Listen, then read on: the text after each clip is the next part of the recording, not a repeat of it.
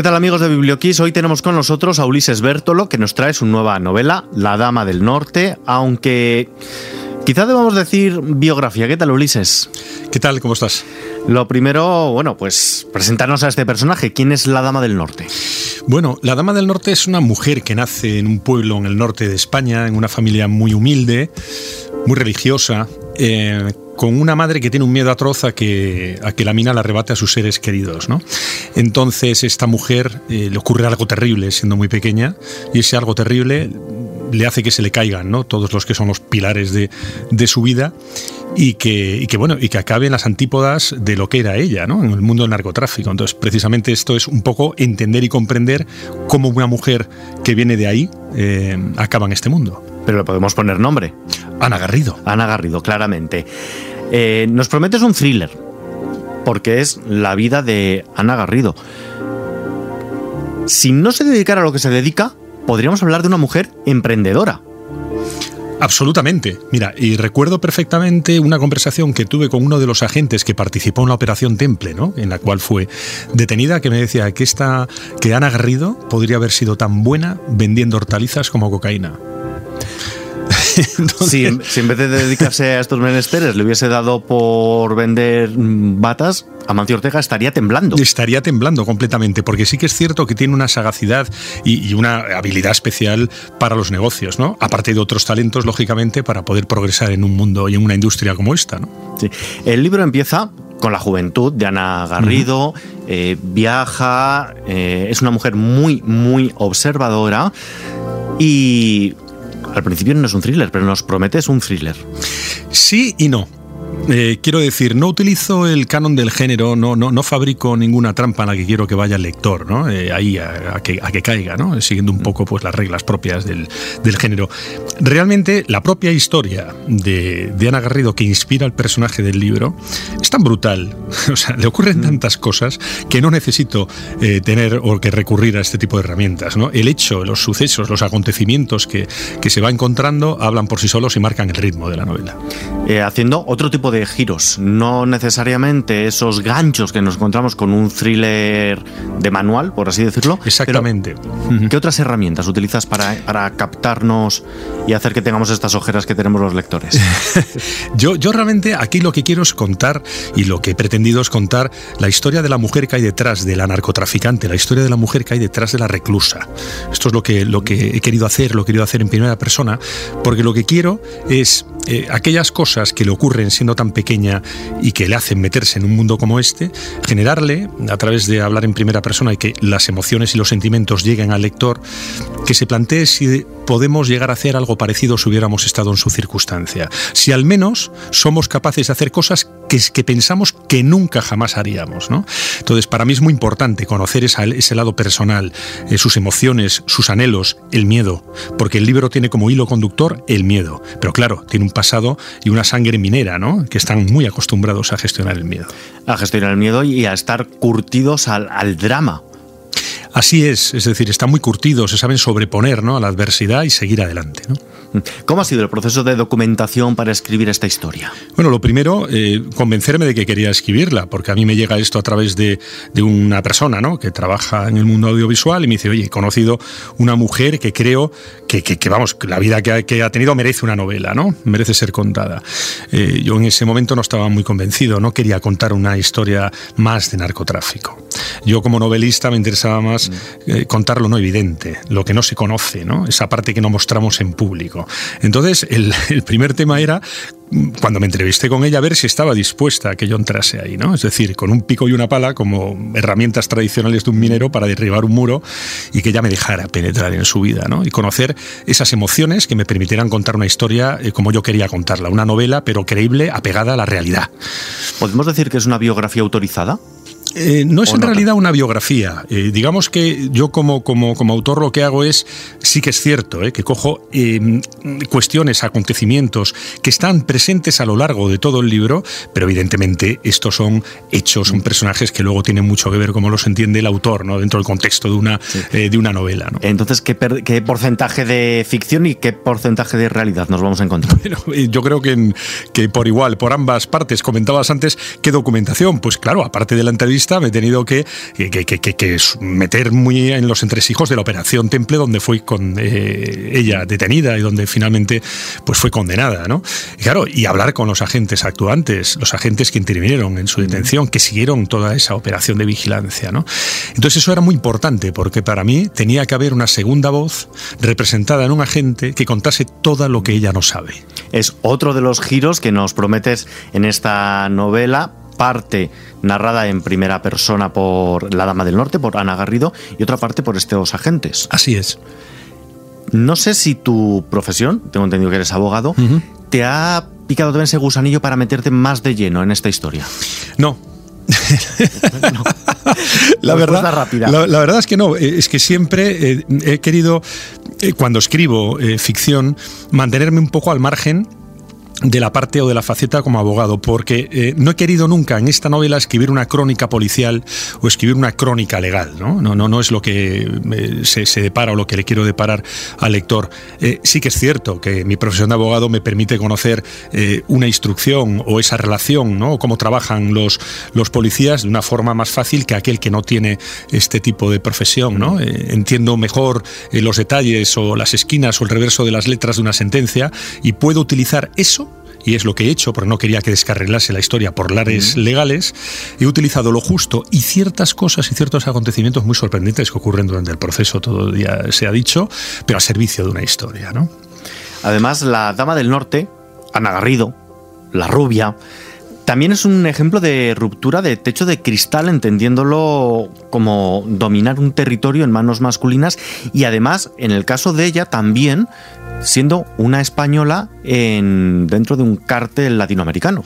Tal cual estás, eh, estás diciendo, es que es así. Esta es una, lo que acabas de decir es una de las primeras cuestiones que me vino a la cabeza cuando, cuando tuvimos aquella primera entrevista. ¿no? Y lo que saco en conclusión es, bueno, se trata de una mujer eh, que no era la amante de, de, nadie, que, que, que, no es que llegase allí porque hubiera un linaje, ¿no? Eh, efectivamente, por venir de una nacionalidad ¿no? que pudiera ya darle cierta entrada.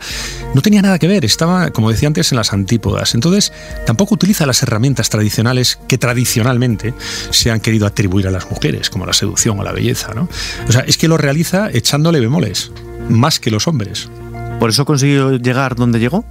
Sí, yo creo que en gran medida sí. De hecho, hay un capítulo en el libro, que es que quise que fuera un capítulo propio, mm.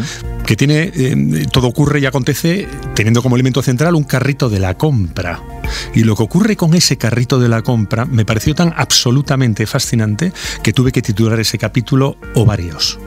Sí, eh, estamos justo me estás hablando en el Ecuador de esta novela, así que no vamos a continuar para que no nos hagas más spoilers. No sé, para conocerte un poquito mejor y para nuestros oyentes que no conozcan tu obra, ¿Qué tiene de especial esta novela y qué la diferencia de todo lo que has publicado hasta ahora? De La sustancia invisible de los cielos, de Ortodoxia, ese thriller histórico ambientado en el Camino de Santiago. Bueno, yo en las, dos primeras novelas es un proceso en el cual em, no me apego demasiado a lo que es la vida cotidiana. ¿no? En La sustancia invisible de los cielos tiene incluso un tinte onírico porque tiene como personaje la música. ¿no? Entonces, es una novela que, como yo creo que sufrimos en la vida, ¿no? es una evolución Ortodoxia es un, libro que nace del profundo, de la profunda pasión que siento por todo lo que tiene que ver con el camino de Santiago y ahí lo que hago es ponerme un poco la gorra de investigador mm. eh, y después ya eh, ponerme la gorra de novelista e intentar dar respuesta allí donde en ciertos episodios históricos no había respuestas. Pero con esta novela hablo de la vida, hablo de la vida, ¿no? Y realmente lo que quiero es que el lector vea eh, si los anhelos, los deseos y los miedos de, la protagonista son pueden ser los propios ¿no? que tenemos nosotros la madre la hermana la, hija no eh, es decir realmente lo que te decía antes el hecho de que podamos llegar a pensar que no existe alguien que es absolutamente bueno o malo y que los acontecimientos de la vida también nos colocan en situaciones que muchas veces nunca nunca consideraríamos que pudieran ocurrir ¿no? podemos decir que mm, eres escritora de thriller, te mueves en este ambiente, pero cada una de tus novelas tiene un tinte distinto. No sé qué retos o qué propósitos, qué metas tienes ahora. Yo, eh, las metas y todo lo que ahora mismo en esta, en esta evolución, ¿no? que es eh, pues la vida también literaria, no deja de serlo. Yo creo que esta novela es mi novela más madura, mm, lo digo claramente porque tengo muy claro que yo eh, lo que quiero contar es esa, esa cuestión que vive dentro de nosotros. O sea, me interesa mucho esa voz en primera persona, me interesa mucho que lo que vaya contando tenga mucho que ver con el pensamiento de un individuo. Somos microcosmos, ¿no? Eh, cada uno de nosotros, de puertas adentro. Entonces, eh, realmente eso es lo que me interesa. Y sobre todo lo que me interesa, porque esa es mi ambición literaria, otra cuestión es que lo consiga, es eh, conseguir que el libro, cuando termine y el lector cierre la última página, esos personajes sigan de alguna forma dentro de él, ¿no? ¿Qué feedback está recibiendo de esas primeras personas que ya han leído La Dama del Norte? La verdad es que muy bueno, no puedo estar más contento porque estoy recibiendo eh, impresiones muy buenas y sobre todo que las apreciaciones que, estoy teniendo, y esto me sorprende enormemente, son aquellas que yo había buscado ¿no? cuando lo escribí. Es decir, no, no, veo eh, circunstancias donde las interpretaciones que pueda realizar el autor con respecto a la que realiza un lector difieran. ¿no? Y sobre todo he buscado no juzgar a nadie. ¿no? Esto no es un libro de redención de la eh, persona de Ana Garrido, en virtud de la cual inspira la protagonista del libro. Yo no pretendo, eh, me preguntaba un periodista hace poco, ¿no? ¿Y qué esperas de tus amigos? Que no me juzguen. ¿eh? Entonces, no pretendo ni redimir ni condenar. lo que quiero es poner unos hechos tal y como ocurren, como la vida misma, y que cada uno saque sus conclusiones. ¿Ana Garrido ha leído el libro? Ana Garrido ha leído mucho del libro. lo que significa el libro como el producto final, con esta maravillosa edición que se ha hecho, no ha tenido la oportunidad, porque se encuentra en prisión y no ha tenido la oportunidad de todavía de tener, de tener la posibilidad de leerlo, finalmente. ¿no? Me comentabas antes que la historia te llegó por alguien del mundo audiovisual. No sé si se dará el siguiente paso y esto lo podremos ver encarnado en personas de carne y hueso, en la pequeña, la gran pantalla. Bueno, evidentemente yo te podría decir que eso sería eh, lógicamente un sueño, ¿no? Que la buena, que, que, la vida de un libro pueda tener también esa parte. Existen eh, en estos momentos intereses eh, puestos encima de la mesa. bueno, el audiovisual tiene también sus tiempos y está en ese proceso, pero interés sí que es cierto que ya está sobre la mesa sobre desarrollar este producto en audio ¿Y en tu cabeza hay alguna actriz? Eh, me pasan muchas por la cabeza, pero no me atrevo a decir ninguna porque sería una osadía por parte del autor el ponerse en el papel de guionista. Creo que son lenguajes eh, muy difíciles. Comentaba hace poco con mi editora que realmente ¿no? Eh, los guionistas tienen mucho que ver también con el tema de la estructura. ¿no? Son estructuras, son comunicaciones distintas y, tiene que ser, son muchas cosas que confluyen y la definición de un, de un, personaje tiene que ver con todas ellas. Yo prefiero acogerme al derecho a no declarar contra mí mismo. Vale, derecho constitucional. Contra eso no tenemos ni una palabra que rebatir. Ya por ir acabando, Ulises, ¿qué estás leyendo en este momento? ¿Qué libro te gustaría recomendarnos? Bueno, eh, ahora yo recomendaría cualquiera de Paul Auster, pero ahora encima de la mesa tengo un libro precisamente hablando de guionistas y escritores pues de Guillermo Arriaga, ¿no? Tengo muchas ganas, lo he ojeado y tengo ganas de meterme en profundidad con él y algún libro de carácter histórico, porque estoy también muy interesado en eh, hacer un análisis de hechos históricos para ver cómo ocurrieron eh, en realidad con respecto a ciertos autores que no que sepan distinguir entre la historia y la propaganda de la historia, ¿no? Me interesa mucho eso. Y estamos en una radio musical. La última pregunta es casi casi obligada. ¿Qué banda sonora le pondrías a la Dama del Norte? Pues mira tú por dónde, te diría una eh, de un eh, cantante que se llama y autor que se llama Niño López, 4 de marzo, que además es eh, una canción dedicada precisamente a Ana Garrido. No sé si casualidad o causalidad, pero con esta canción nos vamos a despedir. Ulises Bertolo, muchísimas gracias por acompañarnos con La Dama del Norte, editada por Planeta. Esta es tu casa, te esperamos en las próximas historias que tengas que contarnos. Muchas gracias. 4 de marzo, 34 años atrás, nació el sujeto de quien hoy les vengo a hablar. Una historia tan difícil de contar. Una historia tan difícil de contar. Un niño brillante que solo tuvo mamá. Conoció el amor pero nunca su papá. Una historia tan difícil de contar. Una historia tan difícil de... Una historia tan difícil de contar. La que un niño no debería ni observar. Una madre luchadora solo esperando su hora y de fondo máquinas de contar billetes. Mientras el tiempo como un cohete se pasaba y arrasaba cuando cayeron grilletes. La inocencia e inconsciencia cobraron lucidez cuando llegó su adolescencia y se dio cuenta que no todo es lo que parece. Pensamientos como peces volaban a escuchar sobre fiscales y jueces. El mundo se le estremece al buscar justificaciones, pues no valen oraciones si el diablo se te aparece. A día de hoy en prisión tras los cargos mencionados aquella tarde en la corte, salió de un pueblo asturiano, pero todos la conocen como la dama del norte. La vida nunca es como debe ser, no se puede estudiar y mucho menos aprender. Solo tener la fuerza para saber, mañana será otro día para agradecer. La vida nunca es como debe ser, no se puede estudiar y mucho menos aprender. Solo tener la fuerza para saber, mañana será otro día para agradecer.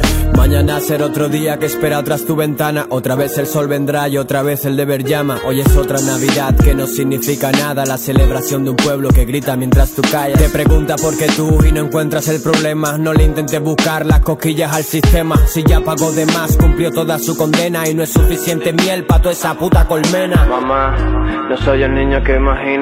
Tengo sombra con las que tropiezo en las esquinas. Esto no es un reportaje ni un mensaje con mentiras. Es por si me voy de aquí y dejar bien mi despedida. La vida nunca es como debe ser. No se puede estudiar y mucho menos aprender. Solo tener la fuerza para saber. Mañana será otro día para agradecer. La vida nunca es como debe ser. No se puede estudiar y mucho menos aprender. Solo tener la fuerza para saber. Mañana será otro día para agradecer.